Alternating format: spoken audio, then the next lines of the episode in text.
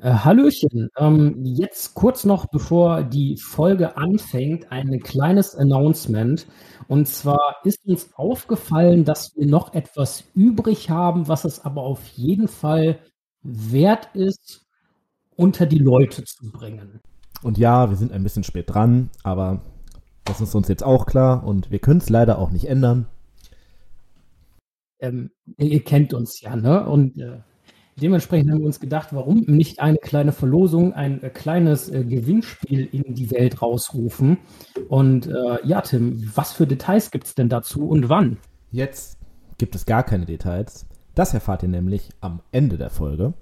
Hört die Folge einfach zu Ende und kurz vor den Outtakes werdet ihr erfahren, wie ihr an unsere tollen Preise kommt. Ich sage nur so viel. Anfang nächsten Monats werdet ihr uns dankbar sein, wenn ihr, wie wir, zu langsam wart. Dinge zu besorgen.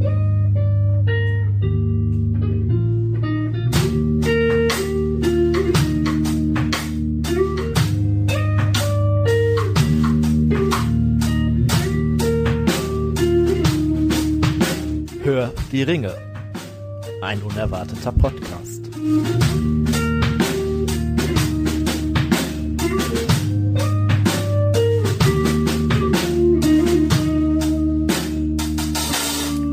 Herzlich willkommen zu einer neuen Folge Hör die Ringe, ein unerwarteter Podcast. Naja, vielleicht nicht ganz so neu. In der letzten Folge habt ihr es ja gehört. Wir haben eine sehr, sehr lange Folge aufgenommen und das ist jetzt quasi der zweite Teil mit der angekündigten Verkostung. Der liebe Dennis hat uns ja ein äh, wirklich äh, ganz tolles Care-Paket geschickt, ähm, mit viel Liebe zubereitet, eingepackt, an uns abgesandt und äh, wir sind jetzt hier und verköstigen den nächsten Met. Dennis, was haben wir denn hier vor uns? Aktuell trinkt ihr, also jetzt, äh, heute dürft ihr den sogenannten 1296er trinken, den ich äh, extra als Hobbit-Anlehnung, also auch Herr der Ringe-Anlehnung gemacht habe, ähm, Thema hier vielleicht auch nochmal für die Leute, die es nicht wissen. Extended-Version äh, der Herr der Ringe, die Gefährten, Minute 11, 35 Sekunden.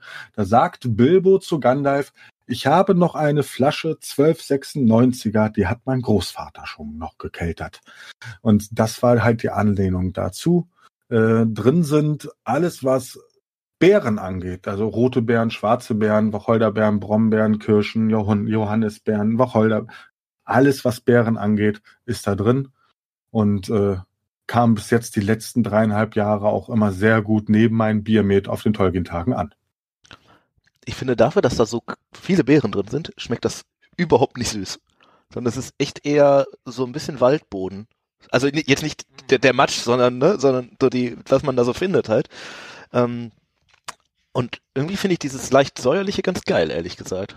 Was heißt, es ist recht sauer, aber es ist lecker. Wäre jetzt tatsächlich ähm, so ein wenig Richtung, Richtung Früchtetee, ähm, aber nicht ganz so süßlich, aber auch nicht ganz so säuerlich, sondern dazwischen wirklich voll den geilen Mittelweg gefunden.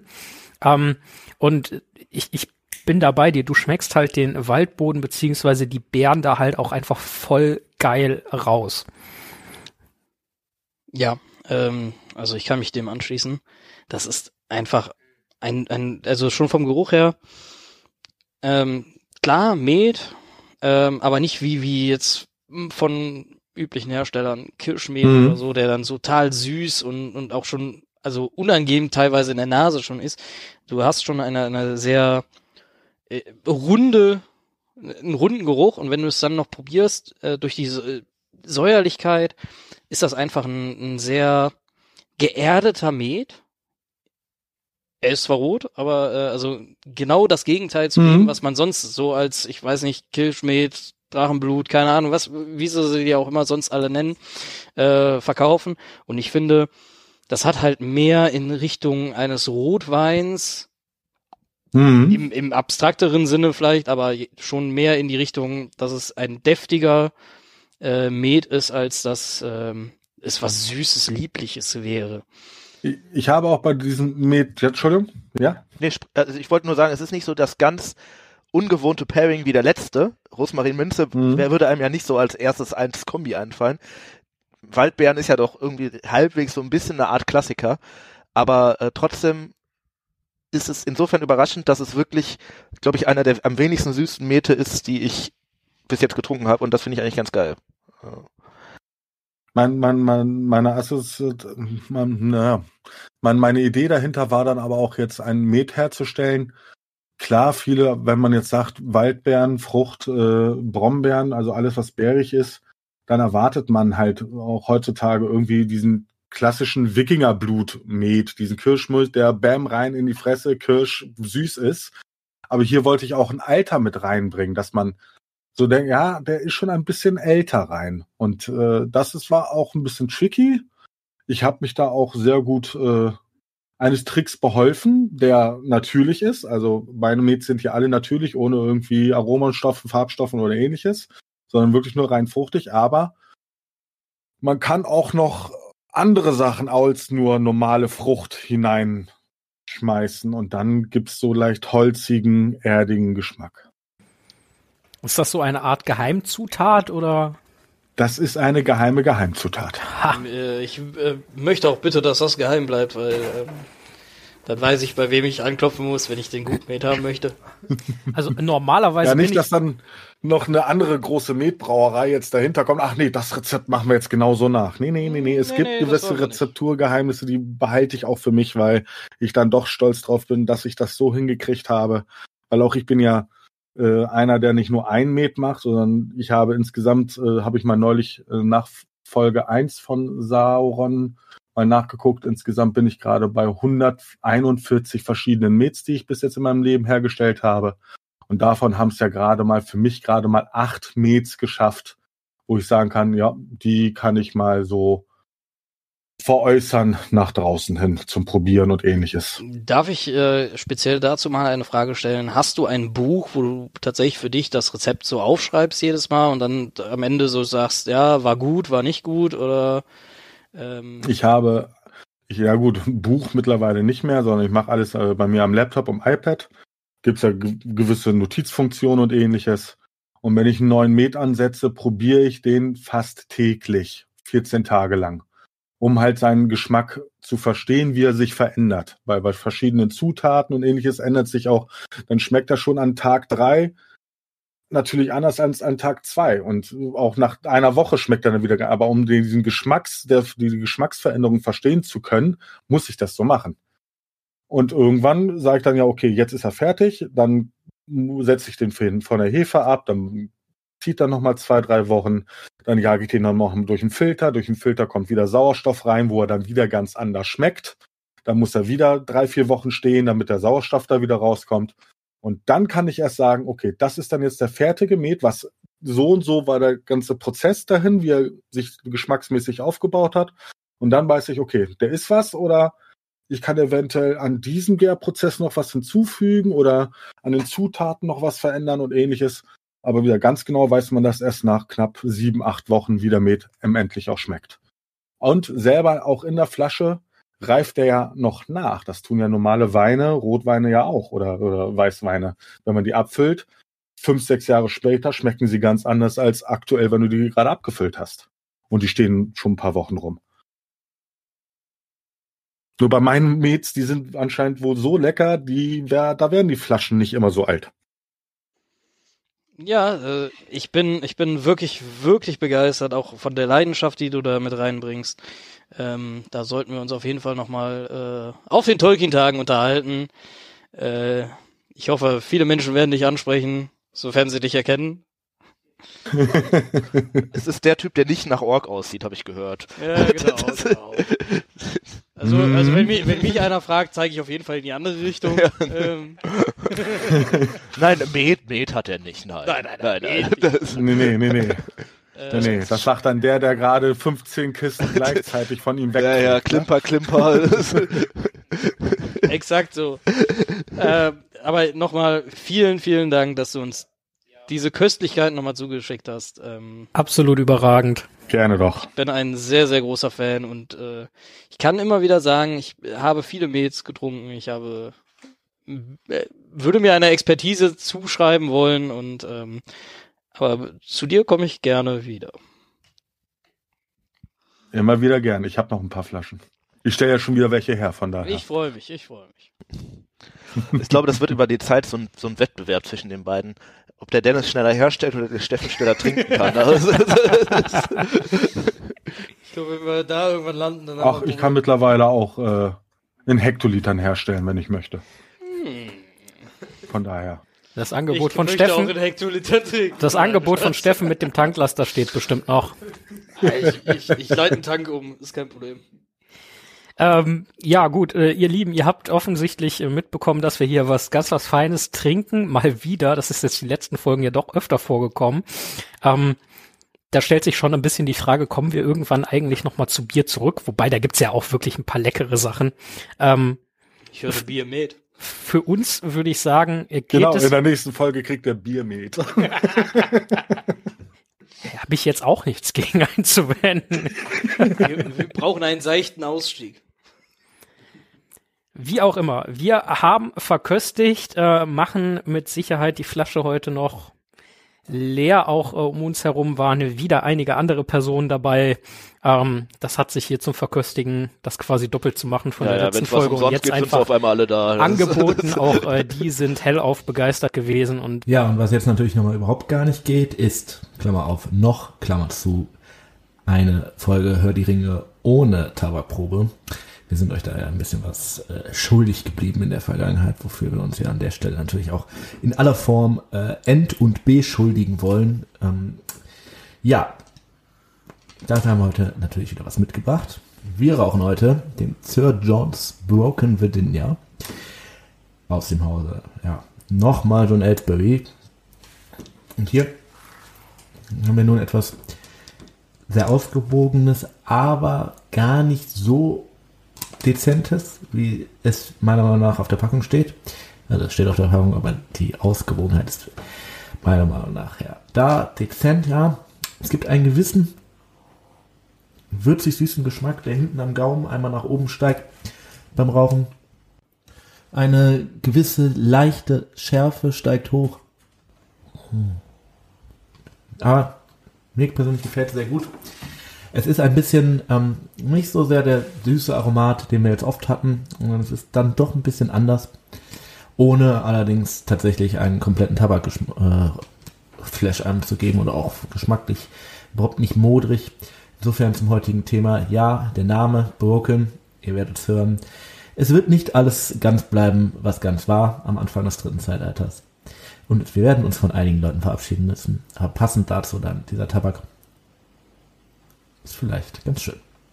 äh, wir hoffen, dass ihr mit dem zweiten Teil dieser Folge und dem insgesamt dritten Teil zu Sauron auch eure Freude habt. Und äh, ja, bis gleich.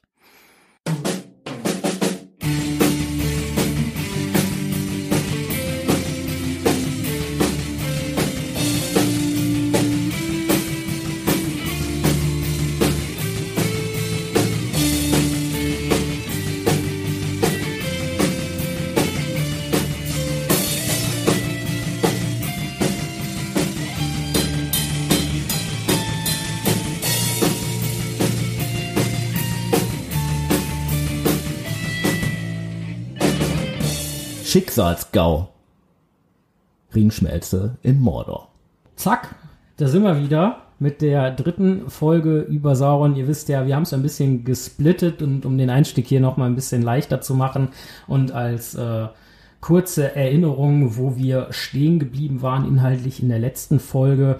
Äh, es ging darum, dass Auenland, so wo ist das, warum weiß Sauron davon nichts, findet das nicht, sucht das nichts und das wäre jetzt auch so meine Frage an euch, was treibt Sauron und warum nicht Auenland? Ja, aber Jucken, ihr dürft auch nicht, wenn wir jetzt gerade schon dabei sind, was er gerade, wo er jetzt wieder zurück in Mordor ist, was er da gerade mit seinen Kräften, die er hat, alles gleichzeitig macht. Nebenbei korrumpiert er immer noch einen Saruman, ne? Nebenbei. Denethor.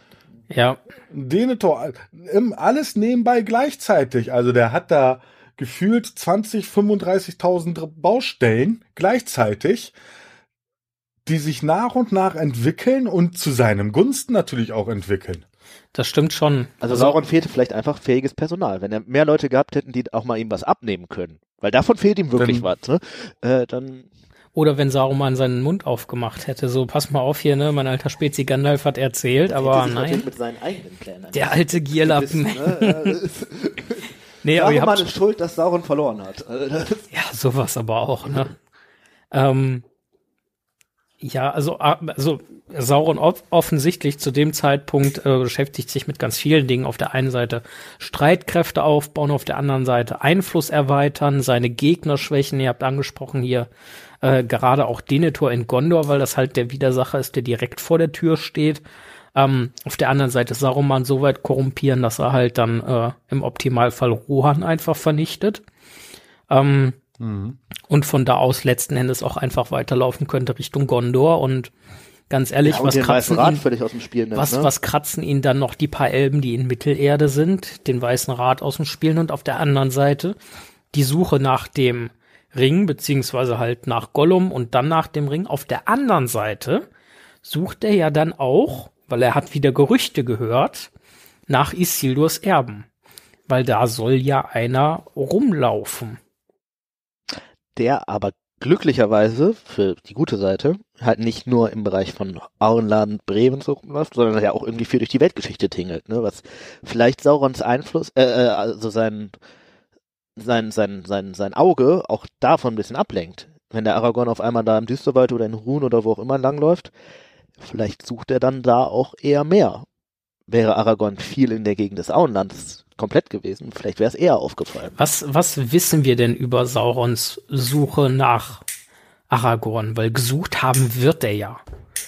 Weil er kann es sich ja überhaupt nicht leisten, das wird ja mehrfach, mehrfach angesprochen und thematisiert, dass der Isildurs Erbe hervorgeht ähm, und ihm nochmal die Stirn bieten kann. Das ist ja kein gutes Szenario. Ich glaube, das ist eine schwierige Frage, weil das schon spekulativ ist, weil es meiner Wissens nach da auch nicht so krass viele Texte drüber gibt. Also es wird, glaube ich, ab und zu mal erwähnt, dass er ihn tatsächlich ähm, sucht. Und Aragorn ist ja insofern der Letzte, dass ähm, seine Eltern ja schon komplett weg sind, äh, anscheinend auch nicht mehr so wirklich direkt Verwandte hat. Was Sauron vielleicht sogar bekannt ist, Fragezeichen, keine Ahnung.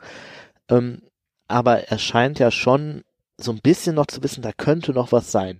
Komplett wissen kann er es nicht tun. Es kann nicht, also ich glaube nicht, dass er weiß, okay, in Arnor, da sitzen noch irgendwelche Königserben von Gondor oder vom gemeinsamen Reich, ne, die mich, mir irgendwann mal das Reich da streitig machen. Ich glaube, am Ende ist es für ihn auch nicht ganz so relevant, weil wer da in Gondor auf dem Thron sitzt, macht ja erstmal keinen Unterschied, wie stark das ist. Es gibt so ein bisschen dieses Jahr, es gibt einen, unter dem man sich vereinen kann, ja. Aber ob das jetzt Aragorn ist oder sein Vater oder sein Großvater oder sein, ne, das hätte ja jederzeit passieren können. Das hätte ich, ja. Und Aragorn tritt ja in dem Sinne ja auch nicht auf als der Erbe.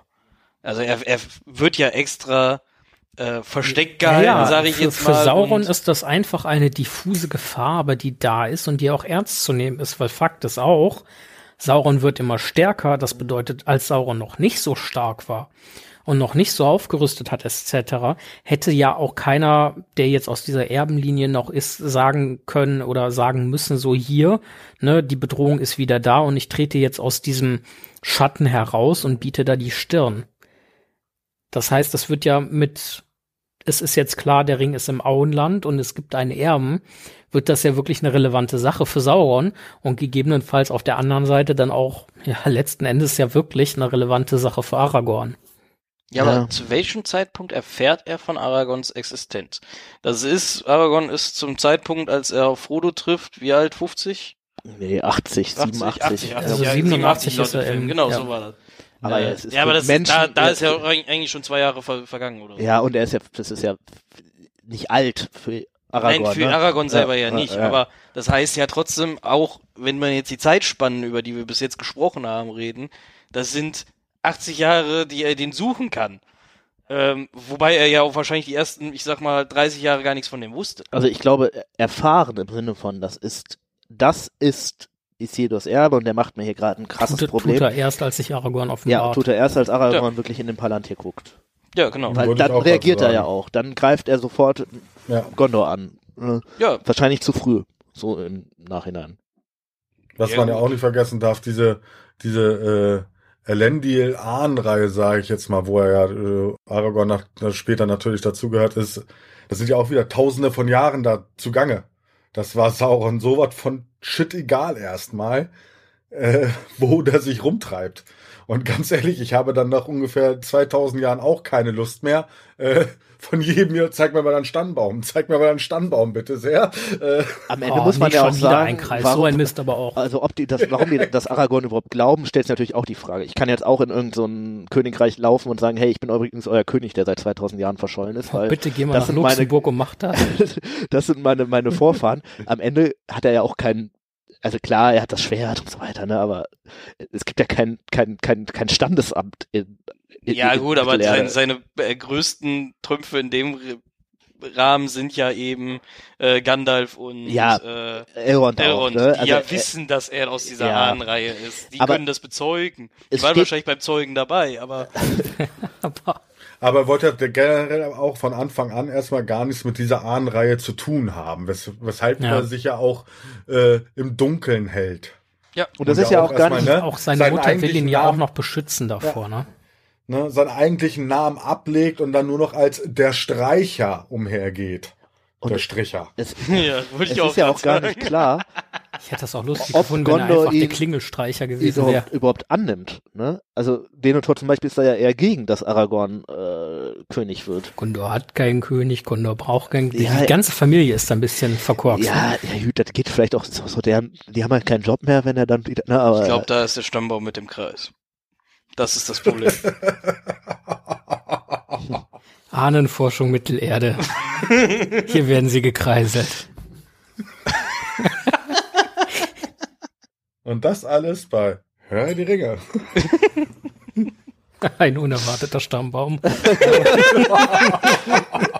so, jetzt werden wir ja langsam bös. Ja. Äh, ich ich merke, es fährt, es färbt langsam ab, äh, auf dass ihr auf die gute Seite kommt, aber lasst uns mal beim Thema bleiben. Ja, und dann würde ich tatsächlich. Aragorn war mir gerade schon zu viel. Das ist äh, jetzt einmal Richtung. einmal äh, äh, vice versa gehen quasi. Und zwar letzten Endes, ne, der Ring taucht auf, Elrons Rat und so weiter, und für Aragorn ist klar, okay, jetzt geht's langsam daran, mein Schicksal zu erfüllen. Er möchte unbedingt nach Minas Tirith, zumindest im Buch.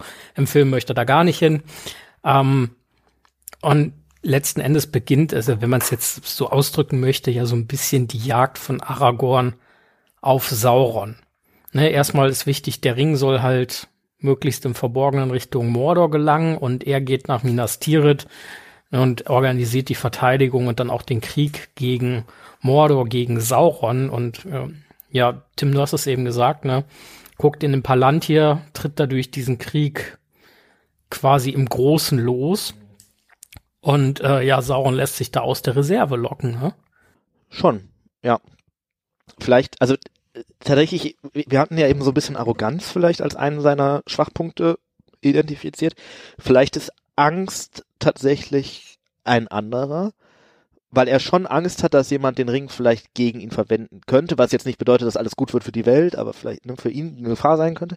Und er scheint doch auch noch eine gewisse Art von Angst vor diesem Aragorn zu haben ähm, weil er schlägt ja schon überhastet los. Ne? Er geht in eine Schlacht, die er wahrscheinlich gewinnt, aber nicht mit Sicherheit, weil er weiß auch, es gibt noch Rohan, er braucht noch die Kosanen, um Gondor quasi entscheidend zu schwächen. Ähm, es gibt schon noch Gründe, warum er eigentlich warten sollte. Weil er wird jedes Mal stärker. Warum sollte er sofort losschlagen? Gondor wird schwächer. Aber äh, also ist das tatsächlich sein Problem? Er geht ja zu dem Zeitpunkt aus. Er weiß, Aragorn ist nicht in Gondor. Aufgrund des Palantirs. Ja, aber in der Nähe. Ja, gut in der Nähe, aber er ist gerade nicht da. Mhm. Ähm, er, also er weiß es, er kann jetzt sofort einen Angriff starten auf Gondor und Gondor ist unvorbereitet. Gondor weiß davon nichts. Die rechnen nicht damit. Er geht doch erstmal davon aus, aus seiner Situation, den Informationen, die er hat, dass er jetzt genau den richtigen Zeitpunkt erwischt hat, um das Problem zu lösen. Klar, natürlich, aber hat, ihm fehlt jetzt die Zeit. Wenn der jetzt wieder, wenn, wenn die ein neues Bündnis starten und die schon wieder mit, mit Tausenden mehr kommen, hat er wahrscheinlich größere Probleme, als wenn er jetzt nur Gondor überflügeln muss. Aber es ist insofern untypisch für ihn, dass er, glaube ich, nicht, nicht alles weiß zu dem Zeitpunkt. Er weiß nicht so wirklich, was ist in Rohan los. Er geht anscheinend ja davon aus, dass Saruman irgendwie Pippin gefangen hat und ihn in dem Palantir gucken lässt. Er geht irgendwie so ein bisschen davon aus, dass Rohan sehr unorganisiert ist, was es ja, was ja das Wahrscheinlichste, aber nicht sicher ist. Ähm, und er weiß nicht so wirklich, was im Süden von Gondor geht. ne? Also er, klar, er schickt da die Flotte hin, aber also ich glaube, dass wenn er ein paar Wochen gewartet hätte, er wahrscheinlich besser vorbereitet wäre, weil er, Er weiß ja auch gar auch. nicht, was sich möglicherweise ja, noch ist das so mit klar? der Erde bewegt. Weiß Gondor wirklich, also Gondor merkt irgendwann, okay, Sauron greift uns jetzt an, aber ob das jetzt passiert oder in zwei Wochen, sobald, wenn er nichts macht und sich einfach nur vorbereitet, Hm. werden die wahrscheinlich nicht reagieren. Also, Was Sauron ja auch nicht weiß, ist von diesen sogenannten Eidbrechern, Mhm. ja, ne, die ja damals schon nicht aufgetaucht sind bei der Schlacht. Deswegen sind sie auch verflucht äh, gewesen. Äh, also wusste er, wusste er gar nichts, dass es diese riesengroße Armee noch gibt. ja, und dass sie auch wirklich mitmacht, ne? Warum brechen sie ihr Ja, dass es die überhaupt gibt. Ja. Das, da, das, Ja, die hat er vergessen. Was- Das ist, äh, ja. ja. Nee, die konnte er nicht wissen. Also, konnte er nicht wissen. Ja. bei aller Liebe. Die also, sind ja wusste damals nicht aufgetaucht. Hm. Stimmt, ja. Von daher, woher soll er wissen, dass da noch so, so eine übermächtige Armee da ist? Ah, ich, ich- also ich, ich äh, weiß nicht genau, ob das nicht, also aus den Fakten, die er hat, tatsächlich die klügere Entscheidung war. Ich weiß es nicht. Ja, ja, aber da, halt die Fakten, die er hat, sind ja die, die ihm gezeigt werden. Das ist ja vielleicht der Punkt. Also die Fakten, die er hat, ist ja zum Beispiel auch, okay, da ist Isildurs Erbe und er hat gerade in Rohan irgendwas gewonnen. Das ist ja so ein bisschen das, was er so wahrnimmt durch den Palantir. Und das ist natürlich Fakten, die er im Gegensatz zu dem, was er nämlich vorher immer gemacht hat, Denethor vorspielen, hier ist es so und so, Saruman vorspielen, hier ist es so und so. Da wird nämlich mal der Spieß umgedreht und er kriegt was vorgespielt und reagiert darauf. Das, Aber, äh, aber jetzt mal, jetzt mal ganz im Ernst. Ähm, über Jahrtausende war Saurons große Stärke Geduld und Präzision und wenn es sein musste Verborgenheit und wenn es halt nicht sein musste Krieg. Und er hat mit dem letzten Bündnis schon unerwartet auf die Fresse bekommen. Er hält sich dann tausende Jahre verborgen, so im Großen und Ganzen, baut dann diese Streitmacht auf und auf einmal sagt er so, nee, jetzt, jetzt muss ich aber unbedingt los. Ja, aber So, und wir reden halt nicht von ja- seinen üblichen Zeitspannen, sondern wir reden mehr oder weniger von jetzt auf gleich. Vielleicht hat er ja als Maya, wir wissen es ja von den Elben aus her, dass die ja auch in eine Pubertätphase kommen, wo andere schon längst schon wieder gestorben sind. Vielleicht war das ja seine Trotzphase in dem Moment. ja, Ich will jetzt unbedingt Gondor und Rohan haben. ja schon die ganze Zeit auf die Sacke. Ja, aber Ich möchte Unreal Tournament Aber- spielen. vielleicht ist da der Punkt, er hat in dem Moment, wo er Mordor besetzt, hat er ja eigentlich schon die, da, da, da, da, da, da hat er ja die Karten auf den Tisch gelegt. Ich glaube, da kann er keine tausend Jahre mehr warten. Weil, wenn er Mordor besetzt, ist der Zeitpunkt, wo wahrscheinlich jeder weiß, okay, er ist wieder da. Und das ist nicht so lange her. Das sind 70 Jahre oder so. Ähm, wahrscheinlich ist irgend, also irgendwann wird der Zeitpunkt sein, wo er dann auch was tun muss. Er kann nicht Mordor besetzen und dann sagen, hey, ich bleibe erstmal tausend Jahre hier und guck mal, was passiert. Das wird wahrscheinlich nicht funktionieren, weil dann wird er da schon auf die Schnauze bekommen. Und außerdem geht er davon aus, er kriegt so den Ring. Und ehrlicherweise Ja. muss man ja auch sagen, die Wahrscheinlichkeit, dass Sauron gegen dieses geschwächte Gondor einen Sieg davon trägt, ist halt Groß. einfach wirklich groß. Und was Steffen gerade sagt, ist wahrscheinlich der noch viel entscheidendere Punkt. Der Ring, zweiter Hottake jetzt, ne? Ähm, Sauron hat ja gegen Ende des Buches eigentlich gar keine Ahnung mehr, wo der ist. Der ist irgendwo verloren für den, von der Bildfläche verschwunden. Und er muss davon ausgehen, dass er in den Händen seiner Feinde ist. Genau, und zwar nicht von irgendwelchen Hobbits, die den gerade dahin tragen, sondern Aragorn, Theoden, Denethor, was weiß ich, Gandalf, irgendwer von denen. Und dann drängt die Zeit natürlich schon ein bisschen. Weil, wenn die dich mit dem Ring angreifen, könnte es für ihn ja gegebenenfalls erstmal haarig werden. Vielleicht ist das auch sein Haarfüßig. Gedanke. Da ist, da ist Isildurs Erbe und mein Ring ist weg. Was ist, wenn eigentlich beides am gleichen Zeit, äh, am gleichen Ort ist?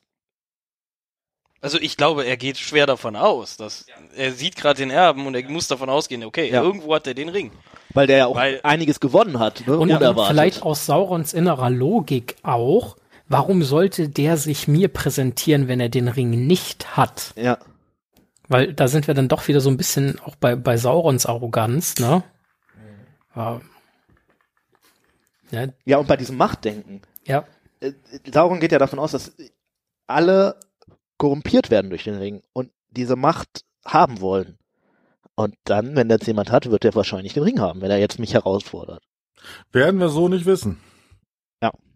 Naja gut, im Endeffekt, ähm, Sauron verliert die Schlacht von Minas Tirith, dann rückt von Minas Tirith ein Heer Richtung Schwarzes Tor raus, um ihn da herauszufordern in seinem Land, äh, um die Ablenkung zu schaffen für Frodo und Sam. Vor seinem Land. Noch. Vor seinem Land. Schlacht am Moranon ist noch nicht in seinem Land. Guter Einwurf.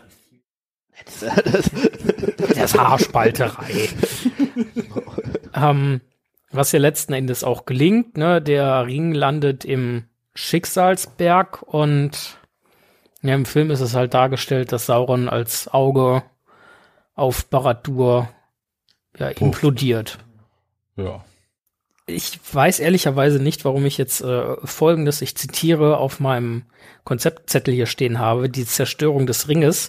Warum ist das Saurons Katastrophe? Also ich würde das jetzt mal ganz platt beantworten mit, weil der ist dann halt tot, ne? Naja, aber warum ist er tot? Also vorher kommt er ja immer wieder, aber also ne, ich glaube, es lässt sich trotzdem sehr einfach beantworten. Wir haben es schon mehrfach angesprochen, auch schon in der ersten Folge. Er hat halt fast alles an seiner Macht äh, in diesen Ring gesteckt. Und das, solange dieser Ring existiert, ist es ihm möglich, sich als in Geisterform wahrscheinlich irgendwo wieder zu manifestieren, äh, Der Ring war wiederzukommen. ein Horcrux. Ja. Der letzte. Oder der ja, aber erste, je erfunden nachdem. vor den Horcruxen. Das ist ja das Brillante daran. Ja gut, das eine ist auch irgendwie so ein krasser dunkler Herrscher, das andere, der andere schafft es halt nicht, eine, eine Highschool zu erobern. Ja. Also man muss auch sagen. Da müssen wir auch mal Relationen sehen. Äh, nee, aber auf jeden Fall, ne, mit der Zerstörung des Ringes ist seine Macht hinüber. Ja. Und dann Endgültig. weg. alles, was ihm noch irgendwie am Leben hält auch, ne? Also könnte man jetzt darüber streiten, ob E-Macht das Einzige hat, was ja. ihn am Leben gehalten hat. Aber er hat natürlich auch den Untergang Numenors eigentlich schon nur wegen des Rings überlebt. Und wenn er, Ja. es ist so eine Art Mhm. verzögerter Tod. Sehr verzögert. Der Ring ist vielleicht die erste lebenserhaltende Maschine Mittelerdes, könnte man so sagen. Womit dann auch wieder von mancher Seite erhoben das Bild von Sauron dem Wohltäter quasi gestützt würde. Oh Gott. Ich meine, die, die Menschen, Schrägstrich Nazguls dann später, hat das Ganze ja auch am Leben gehalten. Ne? Die Mäntel wurden irgendwann rot und haben die angefangen, Geschenke zu verteilen. Andere Sache. Die fliegen auch nicht mehr, die fahren jetzt in Trucks umher. Ne? ja. Gut, ähm, also wie, wie, wie können wir uns das mit Sauron eigentlich vorstellen? Also ich habe eben die Filmszene ja mal ganz kurz angerissen. So, wir gehen davon aus, ist Sauron tot? Ist da noch irgendeine Art Rest vorhanden? Was passiert mit einem zur bösen Seite? Oder ich, ich, ich sage das jetzt mal so ganz platt. Ich hoffe, niemand, der hier irgendwie im Podcast Reichweite gerade sitzt während der Aufnahme, nimmt mir das jetzt übel. Aber ähm, du, du bist halt böse und du bist tot und als böser wa- was passiert denn da mit dir? Oh, gute Frage. Du spielst mit Melkor Schach. Ja. Wo geht Sauron Ja, hin, aber bei er Melkor ist er in die Leere verbannt, so, und, und, also Sauron ist ja offensichtlich erstmal nicht in die Leere verbannt. Boah, wissen wir das? Ah, schwierig. Nee, wir wissen es nicht, aber Weil, Kehrt er zurück? ja. Respawnt der irgendwo und wenn ja, als was? Oder ist, also ich glaube, am ehesten ist er noch so ein komplett machtloses Geistteil, was halt gar keinen. Oder einfach aufgrund seiner Gier, dass er all seine Macht in, äh, immer wieder eingesetzt hat, Aber, aber, ist er vielleicht auch einfach nur weg. aber vielleicht wirklich mal generell die Frage, kann man einen Maiar endgültig töten und was passiert dann? Äh, Gute Frage. Wir- sehen das ja ähnlich bei. Saruman auch, ne? Der ja auch erschlagen wird, und aber auch irgendwie nicht zurück darf nach Valinor. Ähm, der scheint ja noch so ein bisschen durch die Welt zu schweben, Aber- und so, aber, aber auch so ja komplett hüllenlos und komplett. Aber da, das, also Gandalf ist ja auch wieder, wieder Ja, zurückgekommen. genau, Gandalf wäre das Gegenbeispiel, Also ja. ich kenne jetzt in Anführungszeichen nur diese diese drei Fälle, ich weiß nicht, ob da irgendwie in den Nachrichten aus Mittelerde irgendwelchen Briefen von Tolkien oder im zweiten Teil, also der hinteren Hälfte des Silmarillions vielleicht irgendwas vorkommt, aber bei Gandalf ist ja relativ klar, ein guter Maiar, der da durch Schatten, durch Feuer und Wasser und alles fällt und dann wieder zurückgesandt wird, weil die Aufgabe noch nicht fertig ist. Also wirklich so wie man das, wie man das liest oder wie man das hört, eher nochmal aktiv zurückgeschickt wird von, von, von den, von den Valar, ähm, die ja mit beträchtlicher Macht irgendwie ausgestattet sind. Und Saruman ist böse und wird getötet und Sauron ist böse und wird getötet. Oder anscheinend getötet. Was, was, was passiert? Also, also ich haben wir, haben wir sagen- irgendeinen anderen Präzedenzfall, wo man das irgendwie Aber ich würde fast sagen, die kehren trotzdem zurück nach Valinor und werden dort dann halt gerichtet. In irgendeinem Sinne.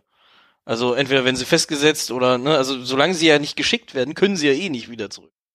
Ja, aber also ich weiß gar nicht, ob sie zurückkehren nach Valinor, weil, Weil das würde ja bedeuten, die müssten da irgendwie gebunden sein in irgendeiner Art und also Weise. äh, das wirft jetzt riesige Fragen auf, ne? Weil zum Es Beispiel tut mir leid, ich gibt mach's es- nie wieder. gibt es Maya, sind die außerhalb von Valinor existieren, ohne dass sie halt mal nach Mittelerde geschickt wurden. Also gibt es auch irgendwo im Osten irgendwelche Maya, die da sowieso existieren.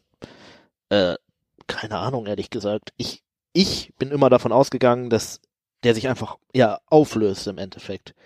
Dass er quasi vielleicht noch existiert, aber so, so losgelöst von allem, kein Körper, kein Einfluss auf irgendwas, dass es im Endeffekt irrelevant ist, ob es ihn noch gibt oder nicht. Er ist vielleicht so, ein, Ja. so, so eine Wolke oder so, die aber keinen Impact hat. Das ist die eine Wo wir schon wieder die bei- Gandalf verfolgt. Ja. Was, was man aber auch wieder nicht, ne, ähm, Balrogs waren auch Maya, Ja, was passiert mit denen? ne? Guter Punkt, ja. Ja.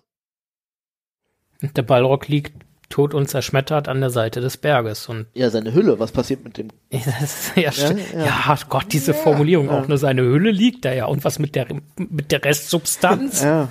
Ja. Also, Wie, wiedergeboren als Stein, oder?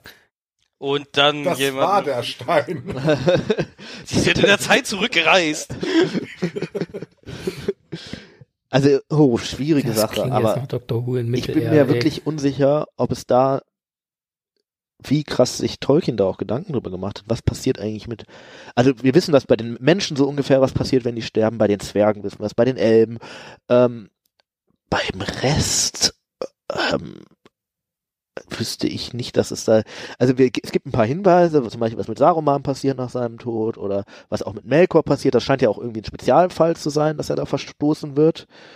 Ähm, ich sag mal, Handels, also ob Sauron ist ehrlich gesagt auch gar kein handelsüblicher Maya, da muss man auch sagen, aber was mit so einem handelsüblichen Maya passiert, wenn der, äh, Extended Edition. äh, Maya Extended. also ich, ich, ich habe wenig Ahnung, ehrlich gesagt. Okay, das heißt, dann, dann, dann würde ich den Punkt jetzt tatsächlich schließen, weil wir Ja, vielleicht weiß da, also ich meine, dafür gibt's ja das Internet, liebes Internet, vielleicht wisst ihr das ja. Ähm, wir sind über Hinweise dankbar. Also zumindest ich, ich weiß nicht, was mit dem Rest der Leute ist, die hier sitzen. Vielleicht ja doch sind die dann auch sauer auf euch oder so, aber äh, ich- vielleicht, vielleicht habt ihr da ja äh, mehr Wissen oder auch nur eine Idee, was sein könnte. Ähm, lasst uns das wissen. Er wird als Ork wiedergeboren.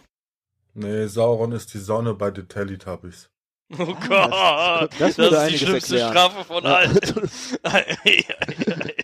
Das erklärt einiges.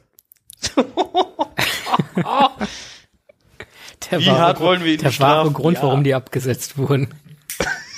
Die sind nur immer korrupt. Ja, ja.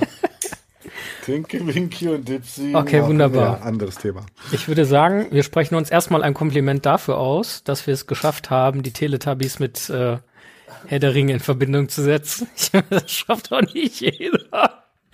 Ähm, Ey, wir haben gerade heute in dieser Folge eigentlich sämtliche anderen Genre an Film und Fangenres schon mit reingeholt, also haben die auch noch gefehlt. Ja, mir, fällt, mir fällt auf jeden Fall zumindest eins ein, was wir noch nicht so wirklich zumindest angesprochen haben, aber da komme ich gleich zu und das wäre Wild West. Ähm, What? ja, ja, keine Sorge, freut euch, ich habe noch ein paar Punkte. also, ähm, im Großen und Ganzen haben wir Sauron über die drei Zeitalter jetzt abgearbeitet. Aber ich habe hier noch so fünf bis zehn Punkte, über die zumindest mal gesprochen werden müsste. Deswegen würde ich die jetzt gleich einfach jeweils vorlesen und dann unterhalten wir uns noch ein bisschen dafür, äh, darüber. Ich fange dann einfach mal an. Und äh, ich persönlich hoffe, dass Ungol Kondir da vielleicht noch mal was zu sagen kann, weil ich kann mir vorstellen, dass das dann doch wieder auch eher in ja sein Fachwissensgebiet hineinreicht. Haben die schon wieder meinen Namen erwähnt? Mann! Dreisterweise ja. Das ist, das ist ein bisschen so mit, also Discord ist ja so ein bisschen wie so ein Palantir auch. Anscheinend kann man die böse Seite darüber mal ganz gut triggern irgendwie. Also, also egal, also der Punkt, Ungol Kondir. Das Auge Saurons. Wofür ist dieses Symbol? Was soll er denn sonst nehmen? Wenn er keinen anderen Körperteil mehr hat. Eine Gabel? die, die Gabel Saurons.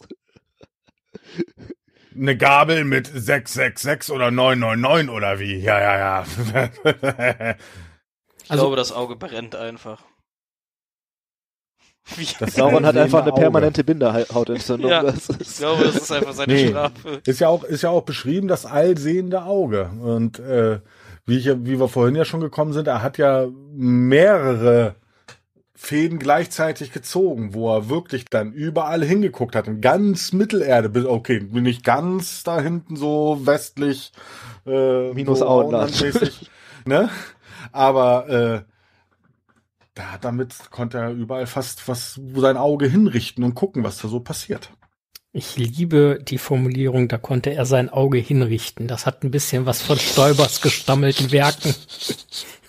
ich jeden Morgen in den Garten und richte eine Blume hin. Sie fahren in den Schicksalsberg ein. Also als äh, nächsten Punkt, und ich bin mir sicher, ähm, Tim, dass er von dir kommt, ähm, und ich finde es sehr schön, dass du wieder an die Werksgeschichte gedacht hast. Saurons Werkgeschichte, nur Katzen und Spinnenbeschwörer, Fragezeichen? Äh, ich dachte eigentlich gar nicht an die Werksgeschichte, ich dachte hier an Shadow of Mordor eigentlich. Oder Shadow of War. Ich, ich, ich verwechsel die Namen, aber ich glaube, es ist Mordor Schatten und Schatten des Krieges, ne? Mhm. Das ist auf jeden Fall beides ja. mal Schatten. Ähm, nee, äh, da sind wir natürlich noch gar nicht drauf eingegangen. Sauron ähm, kommt ja, also haben wir ja schon erwähnt in der letzten Folge, ne? Sauron kommt ja auch im ersten Zeitalter vor und da unter anderem als einer der Bösewichte in der Bären und Lucien Story, ne? als Herr der Werwölfe da auf äh, Torsirion. Und äh, das nur so als kleiner Seitenfakt. Tolkien schien ja einige Tiere nicht zu mögen, Spinnen, Schlangen und anscheinend auch Katzen. Sauron, da in der Story war ja zuerst eine Katze als äh, Telvido als Katzenfürst, äh, äh, der da die Katzen, äh, die die Rolle der späteren Werwölfe dann da einnehmen, äh, ja, befehligt und Bären da zuerst gefangen nimmt. Bis sie dann später vom, den Hund, vom Hund äh, Huan dann besiegt werden. Und Lucian. Eigentlich interessant. Ähm, also gerade bei, bei Schlange, ne, Tolkien, der äh, aufrechte Katholik, die Schlange in der Bibel, ne, die Rolle kennen wir alle und äh, die Katze bringt man ja auch durchaus dann irgendwie mit den, mit den Hexen und schwarze Katze als Unglücks ja, und so weiter zusammen. Also es ist schon auffällig, finde ich, wie negativ Katzen manchmal in Tolkiens Werken irgendwie, also das, wäre ein Beispiel, das mir einfällt. Dann gibt's ja noch diese Katzen von der Königin Beruthiel, ähm, auch die kommen ja eher schlecht weg. Ähm, und positive Beispiele fallen mir ehrlich gesagt nicht ein für Katzen. Anscheinend hat er eine Katzenallergie, wissen? Vielleicht hat er einfach eine Katzenallergie und hat das so verarbeitet. Ist ja oft so. Der nächste Punkt ähm, wäre, und ich werfe die Frage einfach mal so in den Raum, weil es eigentlich auch wirklich noch einige, ein, zwei Fragen mehr aufwirft. Saurons Mund. Wie wörtlich ist das zu nehmen? Also über den haben wir ja noch gar nicht gesprochen. Ähm, und ich weiß gar nicht, ob der mal eine extra Folge kriegt oder wie wir den, also ich weiß nicht, ob den jetzt einfach hier so kurz abzufrühstücken, das ist vielleicht ein bisschen. Also bisschen, der kommt mit, also ich kann mir vorstellen, dass wir durchaus noch eine Folge zu so Schwarzen Tor, Ereignissen um Minas Tirith und vorm Schwarzen Tor etc. machen. Wobei man sich natürlich schon fragt, was ist mit. Saurons Ohren und Nasen passiert, wenn er schon Augen und Mund hat. Aber das, äh, Ja, Aber trotzdem warum nur im Gesicht bleiben? Ne? Aber die Darstellung trotzdem von Peter Jackson, Saurons Mund und wenn man dann diesen Mund auch sieht, mh, das passt. Das passt also das total. ist super gemacht worden. Ähm, jeder braucht ein Sprachrohr nach draußen. dass jeder braucht einen Pressesprecher. Also, das ist so. Einer muss die PR machen. das Ja, ist so. einer muss die PR machen und da ist es halt Saurons Mund. Ei, ei. Ich finde die Darstellung bei Peter Jackson auch super. Also gerade mit dem, dass der Mund quasi so schon zersch zerschnitten und zer verätzt ist von den ganzen bösen Mhm. Worten, die er gesagt hat. Das passt schon super. Und vor Ähm. allem, man sieht ja auch nur den Mund, ne? Die Augen, die Nase Ja. sind ja hinter diesem, was auch immer das für ein Rüstungskonstrukt an Helm sein soll. Ich finde es im Gesamten verborgen. ein bisschen schade, dass man, dass das das Einzige ist, wo man mal was von Saurons Mund erfährt, weil ansonsten scheint der ja gar nicht so. Wir wissen nicht, ob der vielleicht mal irgendwo als Bote war oder sowas. Vielleicht am Erebor, da könnte man jetzt drüber streiten, was da der Bote war. Aber das ist schon eigentlich eine bemerkenswerte Figur. Die kriegt mal eine extra Folge, finde ich. Oder eine, die, die wird zumindest mal in der Morandel-Folge ein bisschen intensiver äh, beleuchtet. Also ich persönlich denke auch, dass es da eher auf einen klassischen, das ist halt mein Bote, hinausläuft, als darauf, das Auge hat er auf dem Turm, die Fresse hat er auf dem Pferd. Die Frage ist Und seine natürlich schon, hat er sowieso wie sehr überall. stehen die in Connection? Ne? Wie, wie sehr ist das wirklich direkt Saurons Wort, was Saurons Mund da verkündet? Ne? Also zumindestens filmisch gesehen ähm, ist es das ja nicht, weil er ja mitteilt so, äh, ja hier, ich soll euch wissen lassen, dass er sehr gelitten hat und und so weiter. Da ist es eher so, dass er wirklich das Sprachrohr ist und gar nicht so. Genau. Verhandlungen scheinen auch gar nicht so richtig möglich. Ne? So. Ähm, nächste Frage. Ah, haha, jetzt bin ich auch schon wieder schlauer. Ah, haha. nee, nee, alles Möchtest du dich direkt mitteilen? Saurons Mund. Ich wusste, ich hatte irgendwann mal was drüber gelesen gehabt. Das musste ich mich aber nochmal schl selber schlau machen. Äh, Saurons Mund war einer der schwarzen Numenorer. Er stammte von den Nachfahren der Numenorer in den Kolonien der Haradways ab und trat in Saurons Dienste, als dieser wieder mächtiger wurde. Im Dienste Saurons wurde er ein mächtiger Hexenmeister. Trotzdem blieb er ein sterblicher Mensch und war kein Nazgul oder Untoter anderer Art. Er galt als grausamer als jeder Ork und wurde aufgrund seines bösen Willens und seines Scharfsinns nicht nur Statthalter des Turms von Baradur genannt, sondern galt auch als ranghöchster von Saurons menschlichen Dienern. Er beabsichtigte nach dem Ringkrieg den Posten zu übernehmen, den Sauron Saruman versprochen hatte, von Isengard aus den Ländern Westens als von Sauron abhängige Provinz zu beaufsichtigen. Aha, aha, aha, aha, aha. Stimmt, so war das. Stimmt, diese Stadthaltergeschichte müsste man auch nochmal beleuchten. Beleuchtet kriegen wir in diesem Podcast eigentlich alles. Früher Mhm. oder später. Hab schon über eine Stunde rum. Ich habe schon zumindest zweimal beleuchten gesagt. Vielleicht sage ich es noch ein paar Mal. Hoffentlich. äh, dann, ähm, eure Meinung ist jetzt gefragt und äh, ich würde sagen, Steffen, fang doch einfach mal an. Sauron in Peter Jacksons Verfilmung. Ist die Darstellung deiner Meinung nach gelungen? Ja, ziemlich simpel, ja. Also ich finde, das ist eigentlich eine ziemlich gute Darstellung aus meiner Sicht. Jetzt hat das natürlich auch mein Bild irgendwo geprägt. Ja, ich habe die Bücher im Vorfeld schon gekannt, bevor ich die Filme gesehen habe. Ähm, aber also für mich ist das die Darstellung. Dennis? Ähm, Sauron in Peter Jacksons Verfilmung. Findest du die Darstellung gelungen? Noch zu lieb. Noch zu lieb. Ich finde, es ist ehrlich gesagt so ein bisschen die einzige Darstellung, die man so im Kopf hat, weil die Darstellung in den Büchern ja sehr, sehr abstrakt bleibt. Wir lernen Sauron ja eigentlich gar nicht so krass kennen, sondern es passiert ja immer nur alles aus der Perspektive der anderen Seite. Ähm, ich weiß nicht, ob diese Augendarstellung nicht ein bisschen mir persönlich zu plastisch ist. Ich hätte, also Sauron, dunkler Herrscher im zweiten Zeitalter, so total super. Selbst dieses Nekromanten-Ding finde ich eigentlich in Ordnung. Ähm, das Auge, ich finde, es wirkt immer so ein bisschen unfreiwillig komisch, als Frodo den Ring zerstört und dieses Auge so total hektisch hin und her guckt. Scheiße, was ist jetzt los? Was ist jetzt los? Da hätte Das, ich, der hat einen epileptischen Anfall gehabt. ja, aber also das jetzt finde ich ein bisschen, ich hätte mir da von Sauron mehr Würde beim Gehen erwartet, äh, aber äh, ja, ansonsten äh, ist, haben wir nicht viele andere Darstellungen, daher bin ich froh darüber, dass es überhaupt eine gibt.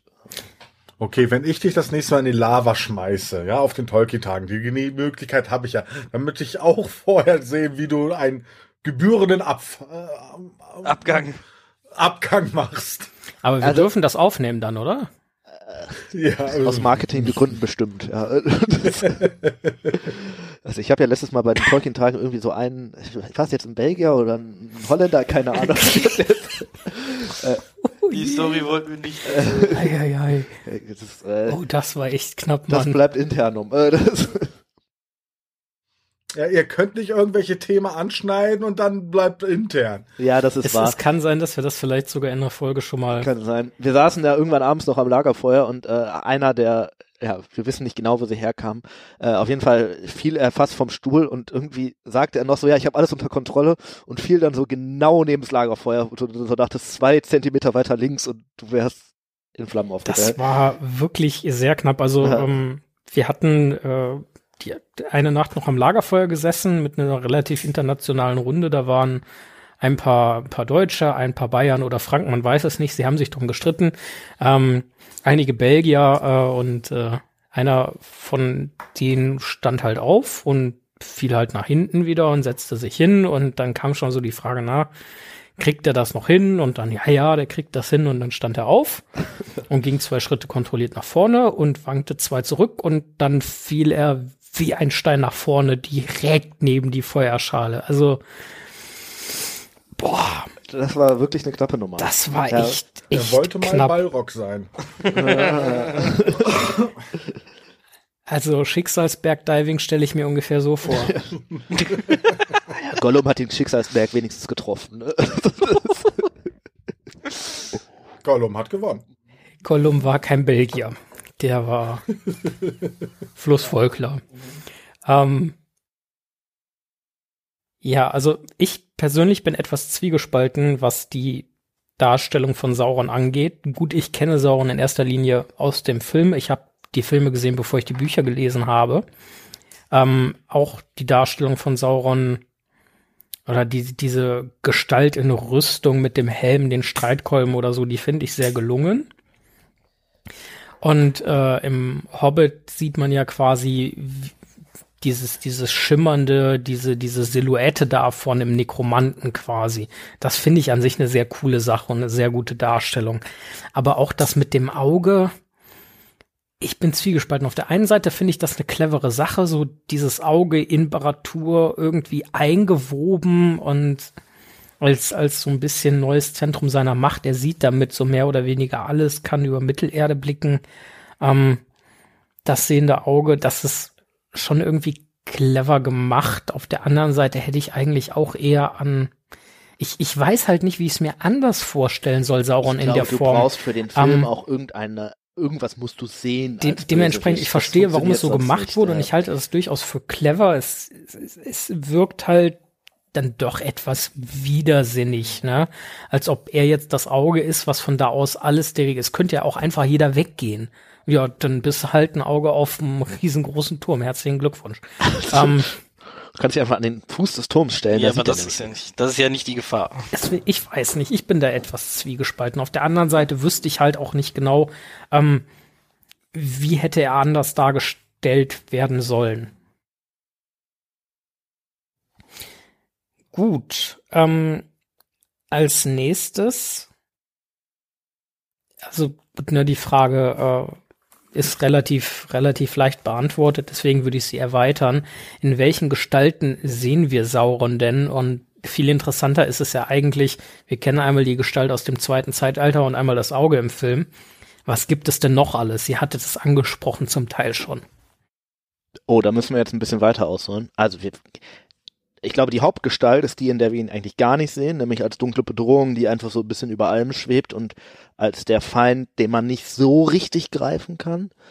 Dann gibt es natürlich die Darstellung als ähm, äh, im, im Düsterwald selber, im Hobbit, da in Dol Guldur. Ähm, da gibt's ja auch irgendwie so diesen Schatten-Sauron, nenne ich ihn jetzt mal.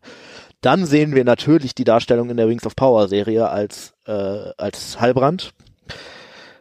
Ähm, und ansonsten sehen wir, glaube ich, sonst nur noch den zerstörten Sauron. Mehr würden mir nicht einfallen, wenn wir natürlich von diesem ganzen zweiten Zeitalter, Anatar, Schlag mich tot. Habe ich was vergessen? Der Schönling. Und wüssten, dass er mehrere Gestalten hat, wir ihn aber leibhaftig so noch nicht gesehen haben. Mhm. Weil wie hat man das mal so schön gesagt? Allein wenn man nur eine Serie über die Namen, die Sauron hat, äh, verfilmen würde, würde die länger sein als die Staffel, komplette Staffel Game of Thrones oder sowas ähnliches. Mhm. Ja, also die ganzen Namen, die, ach, ja. das haben wir ja komplett vergessen. Erstes Zeitalter, Sauron als Varus Fürst, Sauron als Second in Command in Angband vielleicht, ne? Sauron als Guter noch am Anfang, all das müsste man natürlich auch noch erwähnen. In der, in der vorangegangenen Folge über Sauron hatten wir oder hatte ich einmal hattet, alle Namen aufgezählt. Hattet, hattet ihr da zumindest einige Sachen gesagt? Also ich glaube, Dennis hatte gesagt, also der erste Name von Sauron war eigentlich Myron oder so, meine ich das richtig? Myron. Wenn ich das richtig der im Hinterkopf bewundernswerte. Habe. Ja, genau. Also das hattest du auf jeden Fall gesagt. Ähm, ja. Dann Anatar, Anatar, Herr der Geschenke, ähm, dass er in Werwolf-Form war. Du hattest gesagt, es gäbe noch einen anderen Namen mit A. Wiederhol den gerne nochmal. Artano. Artano. Also ich glaube, wir sind Hochschmied. Ich glaube, wir sind nicht auf jeden einzelnen Namen eingegangen, aber es sind zumindest mhm. einige gefallen und mit der Erwähnung, er hatte noch ein paar andere Namen und Gestalten. Und Aulendil, genau, das würde unserem mhm. Zwerg gefallen. Aulendil. Freund Aules. Ja, war er ja mal. Ja, Aule mhm. ist wirklich so ein ziemlich zwielichtiger Bob. So alles Schlechte kommt von Aule, kann man ja fast schon sagen. Über den müssen wir auch mal eine Folge machen. Gerne. Tja, da war. Meinst du die Zwerge da ja. mit bei alles Schlechte oder ist Ich lasse das für ja, die Folge definitiv. einfach mal offen. ich habe das gewusst, äh, bewusst provokant formuliert. Ähm, ja gut, dann äh, nächster Punkt. Offscreen Bösewicht. Funktioniert das und was bedeutet das? Ich nehme an, hier geht es dann darum, äh, dass wir von Sauron zumindest in den Filmen sehr, sehr wenig sehen obwohl er eigentlich allgegenwärtig ist. Mehr oder weniger. Ich glaube, so funktioniert das auch nur. Wenn du wirklich einen Bösewicht hast, wie in den Büchern ist das ja noch viel krasser. Da hast du einen Bösewicht, den du eigentlich nicht, du triffst den nie, du bekommst nie mit, was der denkt, was der plant, so, sondern es ist immer alles nur, was andere Leute. Und die annehmen. ganze Zeit ist er trotzdem Aber jeder präsent. redet über ja. ihn. Ja, und so funktioniert es nämlich. Wenn der überall seine Speer hat, wenn du immer damit rechnen musst, er ist hier irgend, also er kriegt das alles mit, so als wirklich unfassbare Bedrohung im wirklich wörtlichen Sinne, ähm, würde es klappen. Als ansonsten, hey, da ist übrigens ein böser Typ im Osten, aber eigentlich ist uns das auch egal, ähm, hätte wahrscheinlich nicht funktioniert. Also die, die, die andere Möglichkeit wäre ja höchstens noch alles aus Saurons Perspektive an Sauron dran selber zu erzählen. Weil dadurch, dass er quasi in dem Teil von Mittelerde, den wir sehen, auch mit den Einzelpersonen dann in den Filmen halt diese entsprechende Rolle spielt oder in den Büchern halt immer erwähnt wird, ja, Sauron, der hat das gemacht und jetzt müssen wir das machen und deswegen aufpassen und da sind seine Speer und da sind seine Orks und was weiß ich nicht, was Aber alles. dann ist natürlich Teil zwei und drei vom Herrn der Ringe eigentlich die ganze Zeit nur scheiße, wo ist eigentlich der Ring? Ja, ganz genau. ich sage auch nicht, dass das die cleverere Darstellung wäre, um Gottes Willen. Aber äh, also das wäre noch so mein zweiter Hottake, den ich heute vorbereitet habe. Das ist wahrscheinlich Saurons größtes Problem gewesen am Ende, unabhängig von der Auenland-Geschichte, dass er eigentlich ab Bruchtal keine Ahnung hat, wo der Ring ist und was mit dem Ring ist. Äh, weil man merkt, er jagt irgendwie auch die Gefährten ja anscheinend stellenweise. Aber irgendwie greift er das nicht mehr so richtig. Er hat nur so, es könnte da sein, es könnte da sein. Und sobald die Ringgeister den Ring verloren haben. Und im Endeffekt all seine Marionetten versagen dabei ja auch. Ja. Ähm, so erstmal die Nazgul in, im Auenland selber kriegen es nicht gebacken. Auf der Wetterspitze kriegen es nicht gebacken. Bei der Verfolgung kriegen sie es nicht gebacken. Und da sind sie am nächsten dran, ne? Das ist wirklich, da haben ja, wir die besten Chancen, den Ring zu bekommen. Dann nach Bruchtal über, kommen sie eher so Richtung Saurons mhm. Gebiet. Äh, Saurons Gebiet, Blödsinn, Sarumans Gebiet. Und äh, so Saurons Truppen sind da eher so ein Stück weit mhm. schon weg. Ähm, einmal kommt im Buch dann der der geflügelte, geflügelte Schatten über Nacht, der wird dann von Legolas da abgeschossen. Ähm, Saruman kriegt es nicht gebacken. Gut, ne? Dass der Ring nie wirklich in der Nähe von Saruman war, ist einmal dahingestellt. Ja, die Aber Orks waren schon nah dran da am Amon hin. Ne? Also, ja, am Amon äh, hin, ja. aber Ich wollte gerade sagen, Amon Hen war da ja auch noch so eine Geschichte mit äh, Frodo und Ring und sowas. Das ist halt alles, was Sauron andere Leute machen lässt, geht halt schief. ja. Er hätte es halt selber machen sollen. Das, Willst, dass es richtig gemacht wird, mach es selbst. Als nächstes ähm, Sauron in Rings of Power bis jetzt. Eurer Ansicht nach eher gelungen oder eher nicht so? Also jetzt im Nachhinein, nachdem wir ja am Anfang alle gerätselt haben in den ersten Folgen, wer ist, wer ist jetzt von den Hauptprotagonisten dort, wer ist Sauron? Wir wussten ja, er ist auf jeden Fall irgendwo. Keiner. Ganz zum Schluss muss ich ehrlich sagen, ich war überrascht und ich finde es geil ge- umgesetzt, Thema Sauron und die Geschichte drumherum. Okay, von meiner Seite aus jetzt die möchte gern Liebeserklärung an die Galadriel, die war vielleicht ein bisschen too much äh, für, für meine Seite. Äh, auch natürlich ganz zum Schluss, wie er dann Celeborn, so, so, so Celebrimbor ein bisschen so betüdelt, die Ringe zu schmieden und ähnliches, was natürlich in den Büchern weitaus länger gedauert hat. Und in einem Film war das so, in der Serie war das so eine Sache von zwei, drei Minuten. Das fand ich schade äh, dass es dann rucki zucki geht. Aber ich bin echt gespannt auf Staffel 2. Die haben ja angekündigt, es wird viel, viel Sauron-lastiger. Und ich hoffe es auch. Äh, ich bin da echt gespannt, wie es da weitergeht. Auf jeden Fall, ich freue mich darauf, äh, zu sehen, wie es mit Sauron weitergeht. Weil Sauron ist für mich einfach der guteste von allen. Steffen? Ja, ähm, tatsächlich war meiner, mein Eindruck anfangs nicht so gut von dieser Darstellung. Äh, haben wir ja auch sehr oft gesprochen. Die Serie hat ihre Schwächen. Aber tatsächlich ähm, habe ich mich jetzt vor kurzem noch mit jemandem unterhalten, der sich die Serie mittlerweile dreimal angeguckt hat, jetzt nicht der größte Herr der Ringe-Nerd ist und auch alle Informationen dazu hat.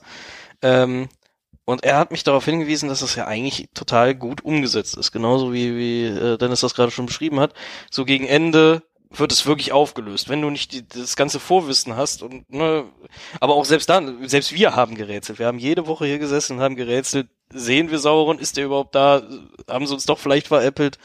Ähm, und ich ver- verstehe, was Dennis meinte mit diesem, die, der Zeitraum am Ende fürs Schmieden ist ein bisschen kurz gewählt, aber es war denen halt wichtig, in der letzten Folge alles auf einmal rauszuhauen. Und das, äh, deswegen war die Zeit halt einfach knapp. Und äh, ich muss sagen, jetzt so mit viel Abstand, äh, doch hat mir eigentlich ganz gut gefallen. Ähm, ich bin eher, komme eher aus einer anderen Ecke. Ich würde sagen, also für mich wirkt Sauron ehrlich gesagt oft während der ersten Staffel so ein bisschen wie ein Getriebener, weil viele Dinge passieren, ja, wie zum Beispiel diese Geschichte auf dem Floß und alles, was in Numenor passiert und so. Und ich total nachvollziehen kann, warum die das gemacht haben. Dass sie auch zeigen wollen, auch Sauron hat eine Wahl und auch Sauron hätte vielleicht anders abbiegen können. Ich finde die Darstellung aber irgendwie so ein bisschen sehr menschlich stellenweise. Klar, es ist auch menschlicher Charakter, ne? Aber ich vermisse da manchmal schon so dieses böse Mastermind. Ähm, was ich cool finde, ist tatsächlich, dass sie dem eine Interaktion mit Galadriel gegeben haben, die ich stellenweise aber ein bisschen drüber finde. Ähm, und womit ich natürlich Probleme, also was heißt natürlich, aber womit ich Probleme habe, ist tatsächlich auch irgendwie die Auflösung der ganzen sauren Ringschmiede-Geschichte, weil ich mir gewünscht hätte, dass das doch mehr Raum bekommt. Das ging krass schnell, fand ich.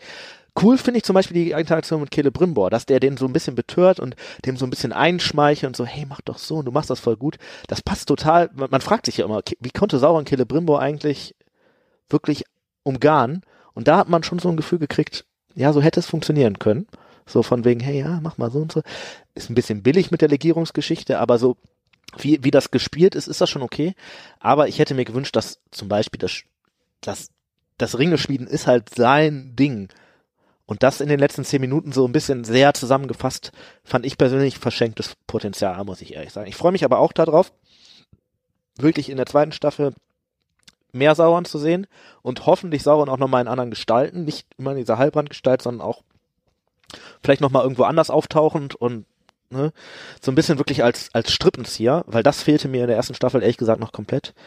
Insofern, ähm, ja, finde ich, es gibt ein bisschen Potenzial, aber ich wünsche mir viel mehr. So würde ich es vielleicht zusammenfassen. Ähm, ich mag die Sauron-Darstellung nicht wirklich.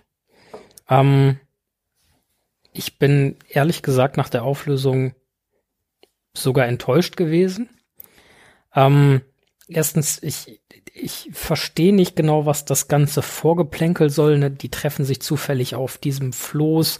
Dann wird er irgendwie Buddy mit Galadriel. Okay, ich kann so ungefähr verstehen, warum man das gemacht hat. Aus meiner Seite hätte man sich das durchaus sparen können. Aber gut, für ein, ich sag mal, eher neutraleres Publikum ist das eine Sache, wie du es machen kannst. Keine Frage. Und äh, was mich halt wirklich etwas stört, ist, er ist halt wie sehr vieles in dieser Serie einfach sehr, sehr menschlich und sehr weltlich und nicht besonders böse, also auch diese, so was tief fieses oder böses dahinter hast du nicht. Es wird eher so dargestellt, als sei er so irgendwie so ein eigentlich von Herzen guter Mensch, der irgendwie getrieben ist und so die ein oder andere dunkle Ecke hat. Und das wirkt halt nicht irgendwie gespielt oder so, sondern als ob der einfach so sei. Und da frage ich mich, wo ist denn dieser Kipppoint oder wo ist dieser Sauron denn wirklich mal böse gewesen? Wirklich böse. Und das sehe ich nicht. Und der nächste Punkt zu der Auflösung von der Sache und äh, das korreliert dann halt ein, einfach ein bisschen damit, dass ich auch finde, dass die Elben einfach völlig plump dargestellt sind in der Serie. Ne? Jetzt im Nachhinein, nachdem ich sie auch noch ein zweites Mal gesehen habe, äh, der wird da in den Südlanden wirklich schwerst verwundet steckt das Ganze gut weg, braucht unbedingt elbische Arznei und reitet dann mit so einer fetten Bauchwunde mit Galadriel nach Eregion von da aus und niemand kommt auf die Idee, Moment mal, eigentlich sollte ein Mensch sowas nicht überleben. Ähm, und dann im Zusammenspiel mit Celebrimbor, ich finde es wunderbar, dass der so die Anstöße liefert, hey, mach das doch vielleicht so und so und so, aber die Anstöße an sich finde ich halt auch schon wieder, hey, schmelzt doch zwei Metalle zusammen. Klar, der größte Elbenschmied, der aktuell existiert, kommt nicht auf die Idee, irgendwie zwei verschiedene Metalle miteinander zu verbinden und eine Legierung zu machen. Also, und das Ganze irgendwie in drei Minuten abgehandelt, das, oh, Freunde der Nacht, das war mir echt zu dünn. Also ähm, man hätte sich halt gewünscht, sie hätten sich dafür einfach viel mehr Zeit genommen. Auf ne? jeden Fall. Und, der dann, nächste ja. Punkt ist, ich hoffe, dass Sauron in der nächsten Staffel böser und verführerischer zurückkommt und dass wir Heilbrand nicht mehr sehen. Das kann gerne derselbe Schauspieler sein, mit in, in entsprechender Maske und Auftreten, sondern dass wir dann wirklich Anatar Herr der Geschenke sehen und mal gucken, was damit dann geht. Aber so, boah, weiß ich nicht. Also mich hat's nicht abgeholt. Letzten Endes. Also ich habe gehofft, dass wir Sauron in der ersten Staffel nicht sehen ähm, und dass sie es nicht so auflösen. Ich finde es am Ende dann doch etwas zu man hätte, hätte mehr daraus machen können, finde ich. In der zweiten Staffel hätte ich ihn gern als Aulen-Deal. Ja. Bei den Zwergen vielleicht sogar. Das wäre auch nicht schlecht. Ja, genau. Ja. Das wäre auf jeden Fall interessant. Die Zwerge und Elben haben sich ja jetzt gerade so ein bisschen verkracht, laut Serie. Das wäre jetzt eigentlich der perfekte Zeitpunkt, dass jetzt äh, Sauron da mal hingeht. Huhu. Ihr könnt Ringe schmieden, wenn ihr wollt. Die haben besondere Kräfte. Ich zeige euch wie. Wir helfen euch gegen Baumschubser und Kuschler. Macht einfach die Türen ja. zu, dann kriegen die kein Mithril und dann sterben die alle aus. Okay, ja. Äh, ja. genug äh, Ring des of Power Bashing.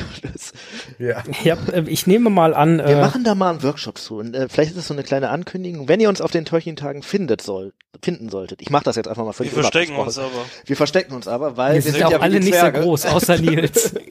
äh, aber ähm, wir äh, machen, weiß ich nicht. Samstagabend, 23.30 Uhr, einen kurzen Was hätte man an der Rings of Power Serie verbessern Workshop. Ich freue mich schon. Meine Damen und also- Herren, Sie, Sie sehen in, in, entsetzte Gesichter. Hilfe, Hilfe. Liebe Zuhörende da draußen, solltet ihr auf den Tolkien-Tagen gerade vor Ort sein oder dieses Bedenken zu tun, diese wunderbaren Jungs zu finden, sucht nur nach einer kleinen Gasse, wo ein kleiner Methändler ist. Dort werdet ihr sie finden. Dann findet man zumindest immer einen Teil Zumindest von uns. Ich weiß nicht, ob ich von der Ankündigung begeistert bin. Um 23.30 Uhr sind wir normalerweise bebiert. Bemietet. Und bemetet, ja, und besonst was auch. Aber ähm, na gut, ich hätte äh, jetzt noch ein paar kleine Abschnitte und dann kämen wir auch schon, zu, was heißt schon, ne, zu den Fragen unserer Zuhörerschaft. Ähm, als erstes hätte ich aber noch ähm, Bötchen fahren, angemessenes Hobby für einen dunklen Herrscher. Also ich nehme an, in Anspielung an die Serie. Ist natürlich eine Polemikfrage, ne? Ist eine Polemikfrage, aber klar, was tut er auf dem Floß? Ja. Ist das wirklich der Plan gewesen, Galadriel Und vor zu allem, was tut er auf einem Floß beziehungsweise kaputten Schiff um die Ecke von Valinor? Ist da schon ausgekundschaftet worden, wie kommt man denn dahin? Er er wollte mal vorbeifahren. Hallo. Also man muss natürlich sagen, das Meer war ja nie Saurons Ding, ne? muss man auch sagen. Meer, ganz klares Metier der guten Seite, ähm, wenn man von den Korsaren vielleicht mal absieht, aber der Rest auf jeden Fall. Ähm, ja, äh, Ja, für so ein Tinder-Date mit Galadriel muss der da halt hinfahren. Sonst funktioniert die Serie nicht. ja, jetzt zum Oder Match. weggewischt, meinst du? Naja, gut, äh, was der da tut, das werden wir nie erfahren. Der wollte mal wollte hin Hallo. ursprünglich, aber naja, das ist alles. Und wir wissen ja bis heute noch nicht, wie viel tausend Kilometer äh, Galadriel zurückgelegt. Es schwimmt. Wie auch immer. Ähm, es gab eine Überlegung im Peter Jacksons Film, ob man am Ende vor dem schwarzen Tor Sauron gegen Aragorn kämpfen lassen sollte. Ähm, wurde das zum Glück weggelassen oder, war, oder wurde das leider nicht umgesetzt? Ich gehe da mal kontrovers rein und sage, äh, auf jeden Fall gut, dass sie es weggelassen haben. Das ist für mich einer der Punkte, wo man immer sieht, dass der Herr der Ringe-Film deutlich mehr Zeit hatte als beispielsweise die Hobbit-Filme. Und ich sogar so weit gehen würde und sagen würde, das wäre im Hobbit-Film auf jeden Fall drin geblieben. Ähm, und daher bin ich froh, dass wir diesen Zwergenstreitwagen nicht gekriegt haben und sie mehr Zeit hatten, drüber nachzudenken. Oder jemand ihnen gesagt hat, dass es eine dumme Idee war, was ja eigentlich Dann würde ich mich tatsächlich sogar fast anschließen. Also ich, äh, es hätte nicht den Mehrwert gehabt, dass er jetzt gegen Aragorn kämpft, weil, äh, also im Endeffekt ist das ja auch nicht seine Vernichtung. Aragons Opfer ist sowieso klar, ne? Also verlieren tun die die Sache vom Schwarzen Tor grundsätzlich sowieso, wenn der Ring Ja, nicht zerstört wird. exakt. Egal, ob Sauron kommt oder nicht. Dennis, was denkst du? Du hättest es gern gesehen? Ja. Natürlich. War ja auch komplett Was eben, waren keine sehen? Steine zum Stolpern da. Ja, das ist doch, ach Leute, der Stein von Stolpern, das war doch vorhin schon. Das ist doch schon wieder alt. Nein, ähm, ich sehe momentan gerne generell alles, was ich man so, äh, natürlich lesen wir alle viel da draußen und ähnliches und haben dann auch unsere eigenen Gedanken, was das angeht, wie jemand aussieht und ähnliches, aber ich mag das gerade bei der Amazon-Serie, ist mir aufgefallen, gerne das auch zu sehen. Ja, es schließt halt nochmal ein bisschen diese Lücke, man sieht Sauron nicht. Ja. Ne? Also nicht als, als Sauron. Es hätte natürlich viele, viele Fragen aufgeworfen. Warum hat er jetzt auf einmal wieder eine Rüstung an? Warum hat er überhaupt eine körperliche Gestalt? Was ist mit dem Auge passiert? Wie konnte, ne? Ähm, ja, Ich denke auch, das hätte der gesamten Umsetzung bis zu dem und es hätte Punkt Aragorn noch viel mehr in den Mittelpunkt gerückt, als er sowieso schon ist in der ganzen Filmtrilogie. Und ich weiß, es gibt Leute, die sich immer wieder über Frodo und so weiter beschweren, aber am Ende ist das nun mal, ist das die Hauptstory, muss man auch sagen. Ja, ich persönlich denke auch, ähm, einfach weil es zu allem, was davor gesehen wurde und wie es gemacht wurde, nicht gepasst hätte, ähm, dass es besser ist, dass sie es nicht gemacht haben. Ähm, und dabei lasse ich, also beziehe ich ganz bewusst ein, ähm, dass ich ja zuerst die Filme gesehen habe. Und hätte ich nur die Filme gesehen bis heute und nicht auch Buch gelesen, Hörbuch gehört, ähm, wäre ich trotzdem nur beim Film auch dabei gewesen, so wie es bisher zu dem Zeitpunkt dargestellt war, ähm, ist es, denke ich, besser, dass es weggelassen wurde. Ähm, gut, dann hätte ich noch zwei Fragen und die würde ich jetzt einfach direkt mal aneinander knüpfen, weil es ist ja schon ein bisschen Zeit hier in die Folge gegangen und ein bisschen was haben wir noch vor uns. Keine Sorge, ganz so lang ist es nicht mehr. Ähm, das Motiv Saurons im Kontrast zu Morgos und warum sind letzten Endes dann doch immer alle auf die Weltherrschaft aus? Also das ist eine große Frage, aber ich würde fast sagen, um es kurz zu fassen, Morgos ist fast eher noch Chaos und Sauron ist noch mehr Ordnung.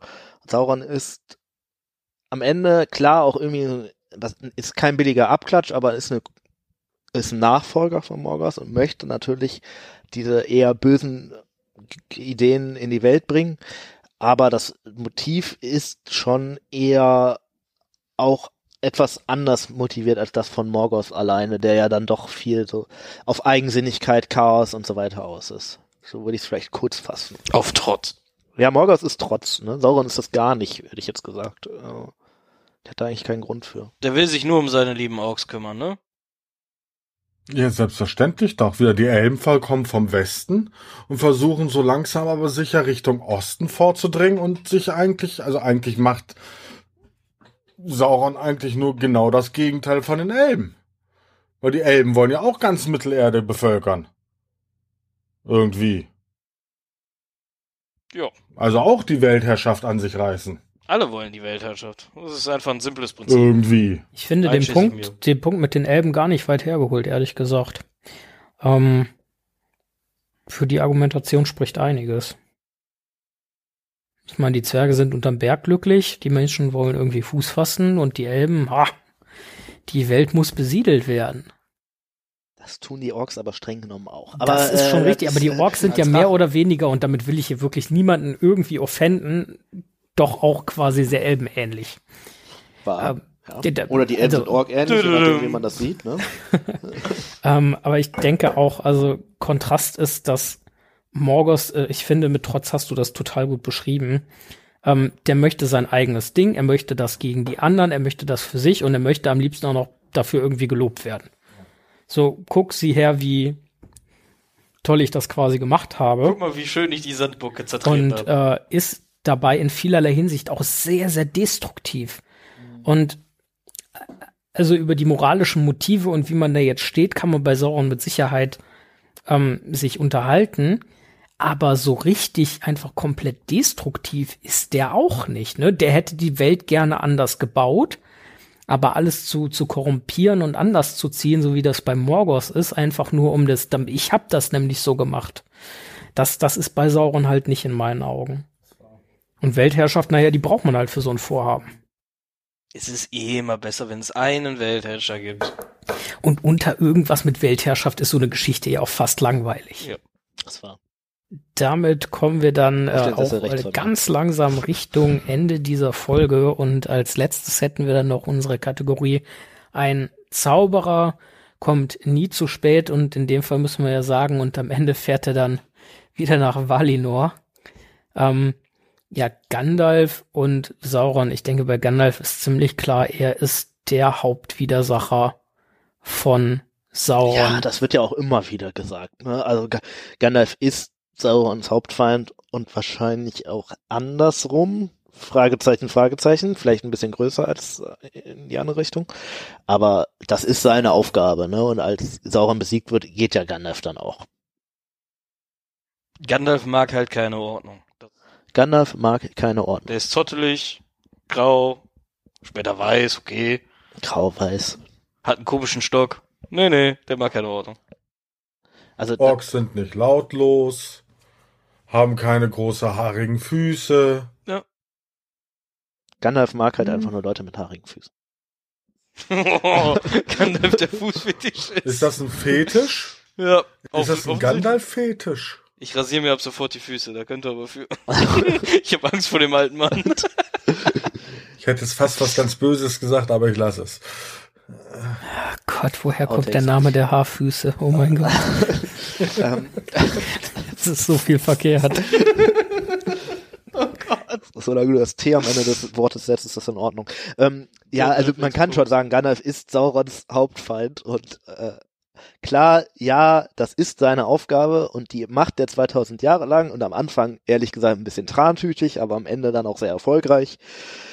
Und insofern macht das auch schon Sinn, dass er geht, als Sauron besiegt ist. So. Ist Gandalf nicht eigentlich so mehr oder weniger ziemlich, ziemlich useless? Weil im Endeffekt, also gut, ja, der Oh, gibt nein, nein, Frodo, da- also der sagt Frodo, ja, bring den Ring nach Bruchtal und äh, äh, Mordor, da musst du links rumgehen und aber ansonsten Ich würde eher sagen, er füllt macht das doch eigentlich nur Frodo alles, oder? er erfüllt ja die Lücke dieser. Also Sauron ist die Person, die die böse Seite organisiert und dann brauchen die Guten auch einen und das Also ich, könnte Denethor sein, ist er aber nicht. Es ich ja möchte ganz kurz eingrätschen. Ich möchte nur sagen, ihr könnt es nicht sehen. Ich gucke Simon gerade sehr, sehr böse an, weil er gerade Tim getriggert hat, der seinen geliebten Gandalf jetzt verteidigen an, an dieser Stelle könnte man noch sagen, dass die äh, Folge wahrscheinlich auch noch zwei Stunden gehen wird.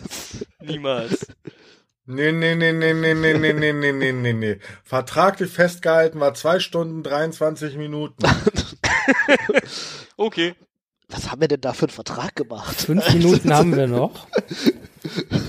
ähm, gut, also erstmal an euch drei beziehungsweise vier. Ich weiß nicht, ob Ungol Kondi uns äh, gerade wieder da so bespitzt. dachte, Ich, du habe das gehört, dass er selber schon mit. mit einem halben Ohr hier immer dabei ist.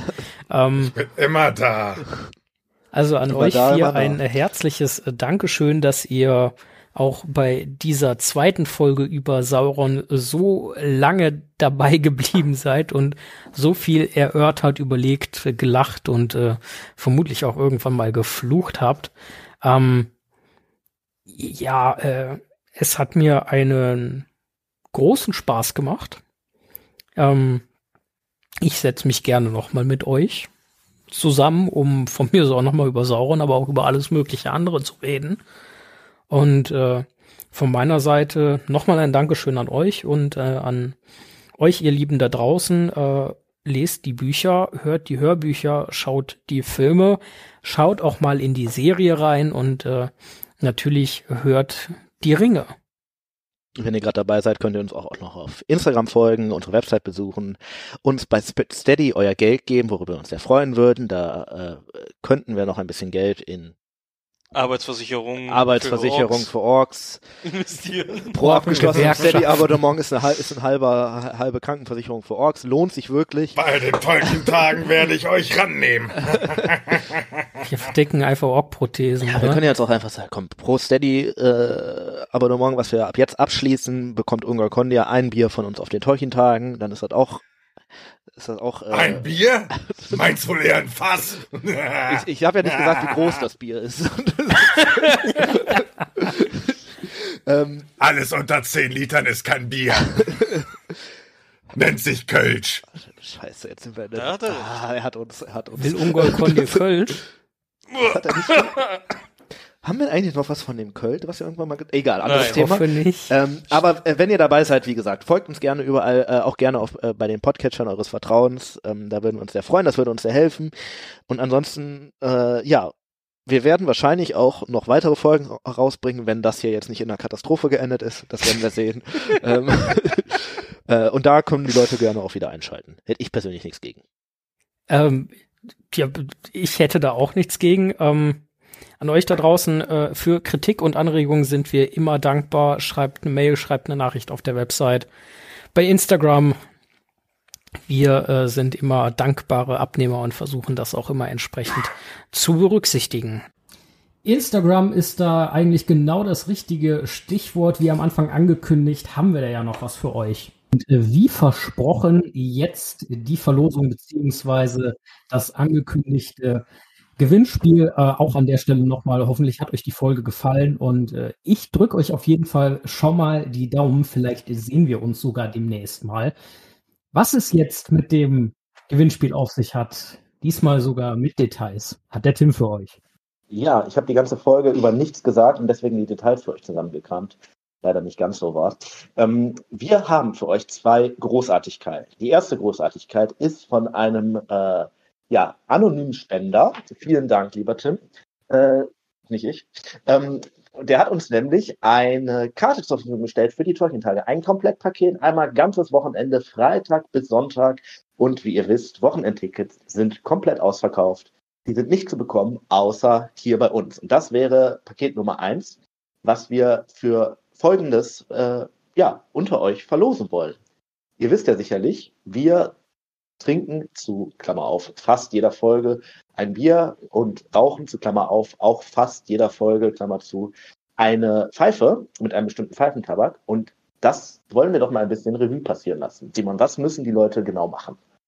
Genau. Um dieses äh, Vollpaket-Ticket zu gewinnen, müsst ihr einfach nur ein Foto von euch selber an uns schicken. Das heißt, über die Website an unsere E-Mail-Adresse. Web.de. Steht aber auch sicherlich unter der Folge nochmal drüber.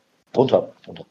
Oder einfach äh, bei Hör die Ringe auf Instagram hochladen. Und zwar wollen wir ein schönes, kreatives Foto von euch mit einem Genussmittel, was wir in einer unserer Folgen bereits verköstigt haben.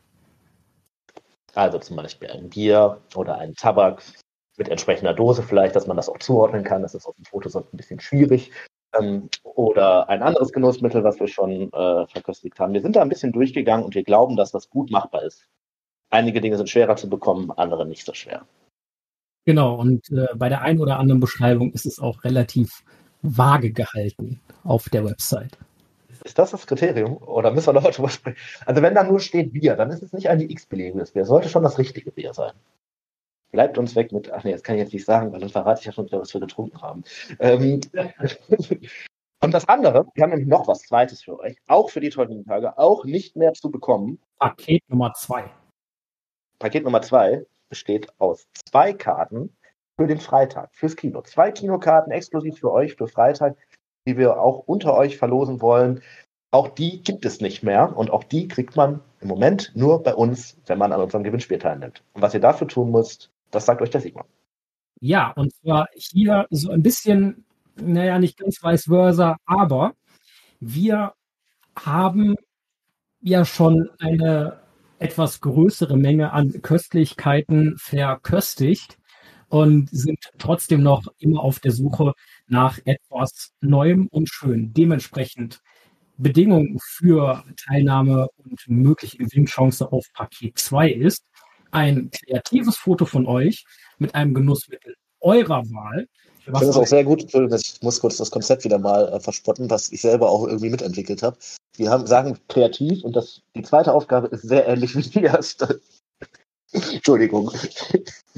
Also, eure Aufgabe diesmal, ein kreatives und nettes Foto von euch mit einem Genussmittel eurer Wahl zu machen. So als kleine Empfehlung an uns, dass wir das dann vielleicht auch irgendwann sagen, hm, das ist interessant, das verköstigen wir doch direkt auch mal in einer unserer Folgen. Also das Bedingung für Paket Nummer zwei. Genau. Wir werden in zwei Wochen, das ist das Wochenende um 19., 20. und 21. April, Mai, äh, werden wir euch ähm, benachrichtigen, wer gewonnen hat. Das erfahrt ihr zum Beispiel auf unseren Instagram-Kanälen und in unserer nächsten Folge, die vielleicht auch so um die Zeit gegebenenfalls erscheinen wird. Genau, auf jeden Fall bedanken wir uns jetzt schon mal für eure Teilnahme, euer Interesse und äh, ich für meinen Teil wünsche jedem Einzelnen von euch äh, alles Erdenkliche an Glück dafür und äh, solltet ihr unter den glücklichen Gewinnern sein, dann äh, schaut bei den Tolkien-Tagen doch gerne auch einfach mal bei uns vorbei. Bis dahin. Und jetzt viel Spaß mit den Outtakes. Ja, von meiner Seite wäre es das gewesen. Ihr Lieben, es war mir ein Fest. Nochmal ganz lieben Dank und an euch da draußen. Äh, hoffentlich hören wir uns wieder, wenn es das nächste Mal heißt. Hör die Ringe. Ein unerwarteter Podcast. Und äh, damit ist diese Folge dann auch zu Ende. Gehabt euch wohl und bebiert.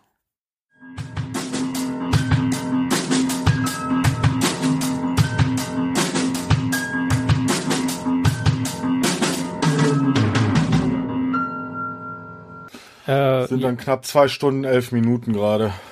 Ja. Entspannt. da kommt ja noch der Genussmittelteil davor. Ich wollte gerade sagen. Ja, nicht, dass das jetzt mit Ungar Conny mit den längsten Folgen bei euch werden hier. Das geht so nicht. Äh, ja, je mehr Leute, Desto mehr Je Gespräch. mehr Meinungen. Desto, desto länger geht sowas und das ist ja jetzt auch nicht Ja. das kleine Thema. Naja, nicht ohne Grund haben wir ja für eine Minute zehn viereinhalb Stunden Videoanalyse gemacht. Tja, Ei, ei, ei. Ei, ei, ei. Insgesamt haben wir für die gesamte erste Staffel Amazon über 138 Stunden YouTube-Video, Video, äh, Videomaterial selber. Ja, Ah, schön. Ich glaube, jetzt haben wir es. wir hören dich. War ja Hörst du schlimm uns genug. auch? ja, kurze, kurze So, ich Frage. mach mal Discord mal wieder an, damit ich euch auch höre, weil ansonsten ist das ein einseitiges Gespräch. Das ist auch schön. So, äh, das ist ja schon mal super. Ist, ist äh, wieder was kaputt gegangen zufällig? Ich Nee, frage für einen alles Freund. gut. Alles Die Aufnahme gut. läuft. Die Aufnahme läuft. Dennis hört uns Ist das wieder. dann auch eine Aufnahme, die jetzt wirklich zwei Stunden lang auch aufnimmt und danach zur Verfügung steht oder schmiert die nach einer Stunde guter Aufnahme ab? Das ähm, hoffe ich mal nicht, dass es das Aua. ist. Wir können aber tatsächlich zur Not noch ähm, Quake in den Discord packen, dann nimmt er nämlich einfach mit auf. Dann haben wir es zur Not zweimal. Craig in Der gute Craig. Der gute Quake, der uns die letzte Aufnahme schon. Ja, das Wir dürfen nur nicht großartig schreien. Okay. Okay. Schade. Aber ist ja auch kein Eishockey hier. Dudum, da liegt ein toter Hobbit im Tor. Dudum, und die Elben jubeln im Chor. Einfach. Also was wir trinken ist fix, aber Bei was... Mordor gibt es verrauchen wir denn? Elbenblut. Wir dachten, wir nehmen das einfach nachträglich auf. Ach so, okay. Dass wir quasi Also jetzt trinken wir einfach nur meine Kuschelflasche. Dennis, Okay. Dennis äh, es würde dich freuen, ich habe beim Aufräumen meiner, meiner, meiner, meiner Räumlichkeiten noch eine Flasche gefunden. Äh, das war meine Kuschelflasche, mit der habe ich immer im Bett gelegen. Oh mein Gott, die arme Flasche. Ich möchte nicht mit der tauschen wollen. Ah, gesagt hast du nicht. Ich wollte schon meinen, also Steffen ist wirklich angenehm kuschelig. Welch, welche, welche, was für eine Flasche hast denn du misshandelt? Äh, die äh, Hobbit? Äh, Nee, Met? tatsächlich Also die- nicht. Es ist äh, Oder Gewürzmet. ein Kräutermet. Kann das sein? Kein Kräuter. Ja, ist ein Kräutermet, Ja. steht zumindest drauf. Ist zumindest kein Gavüm wir, haben das, wir haben das ausge, äh, ausgelotet. Sowas vielleicht. Ja. Genau, und irgendwann in 30 Jahren auf den Tolkien-Tagen gibt's dann einen. und übrigens damals, boah, das hättet ihr probieren müssen. Aber 15 Jahre später, der, der war auch nicht schlecht. Und jetzt vor zwei Jahren, oh, den, wir haben noch eine Flasche, den versteigern wir an den Höchstbietenden. Immer eine Ja, Flasche gar nicht übel. in den Schrank stellen. Ne? Na, warte, ich jetzt. Ja, jetzt geht's. Das Einzige, was ich noch nicht verstanden habe, warum der jetzt aufgehört hat, immer mitzudrehen. Ich muss im- ab und zu mal aufstehen und das einfach weiterschieben, damit wir sehen, ob es noch eine Aufnahme gibt. Aber das schaffe ich. Oh je. Hab, hab, äh, hatte ich das mal erzählt, dass ich mich eigentlich bei Adobe auch angemeldet habe für eine Testphase, damit wir eine Ja. AI haben, die das, Ja. das quasi für uns schneiden würde Hattest Oh. du erwähnt. und Was auch ist Ton damit? einregeln. Leider hat das nicht geklappt. Ah, Die- kacke. Und die Ja, Regel ist von jedem zwei. Das war. Ich, hat, ich hatte letztes Jahr aber Rosmarin Minze, da hast du aber gesagt, den bitte nicht. Echt? Das Ja. habe ich dir gesagt? Ja, War der nicht schon ausverkauft? nein. Ja, und in dem Jahr, äh, dann hast du mal überlegen. Rosmarin Minze habe ich keine da gehabt. Mhm. Weil er dir irgendwie äh, zu Hustensaftlastig schmeckte. Okay. Das aus meinem Munde? Ja, aus deinem Munde. Irrsinnig. Zu Vielleicht hatte ich zu viel man Met sagen, drin. du warst besoffen, aber Wann bin ich das nicht? Weil bei dem Met hast, hast du wirklich so das Gefühl gehabt, Sanus toll. Hm. was? Hm. Hm. Aber ein Hustensaftmet ist immer gut zu haben. Man hat ja auch mal Husten. Irgendwann bestimmt, ja. Also ich, ich bin tatsächlich schon mal auf die Spiel gefahren, war übelst erkältet und habe mir erstmal beim ersten Methändler, den ich gefunden habe, gesagt, was gibst du mir damit, also wenn, wenn ich jetzt richtig erkältet bin, der hat mir irgendwas in die Hand gedrückt, ich habe die Flasche weggetrunken, den Rest weiß ich auch nicht mehr. Zusammengebracht. Das ist Wahnsinn. Ja, das glaube ich.